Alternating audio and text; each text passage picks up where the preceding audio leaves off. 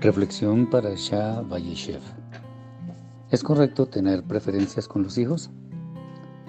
Durante toda la historia de la humanidad, siempre se ha sabido que en muchos hogares existe una abierta preferencia de los padres hacia uno de sus hijos.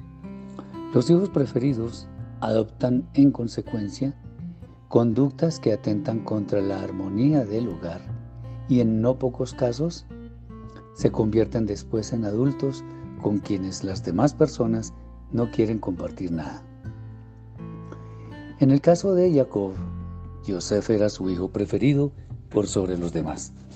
En su propia vida él, Jacob, fue el preferido de su madre y su hermano Esaf el preferido de su padre. Y en todos los casos las cosas no marcharon por buen camino, pues hubo un odio que casi lleva a asesinatos de no ser porque la mano del Eterno actuara para que sus propósitos no fueran cumplidos. Difícilmente un hijo que goza de privilegios sobre sus hermanos puede llegar a ser una persona equilibrada.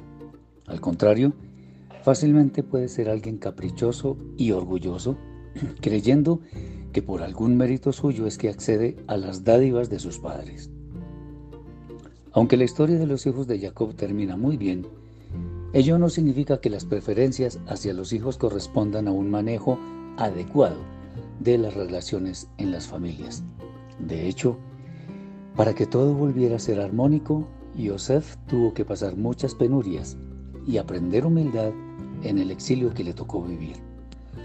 Es cierto que cuando llega un nuevo hermano, buena parte de la atención se centra sobre él, pero esto es en razón a que requiere mayores cuidados que los demás.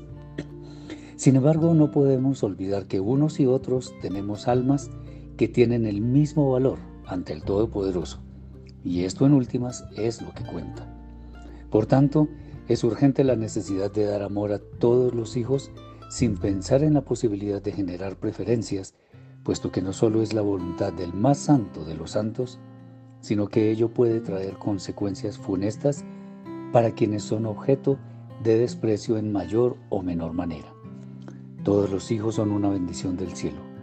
Actuemos entonces interiorizando en nuestro ser tal realidad. Shabbat Shalom.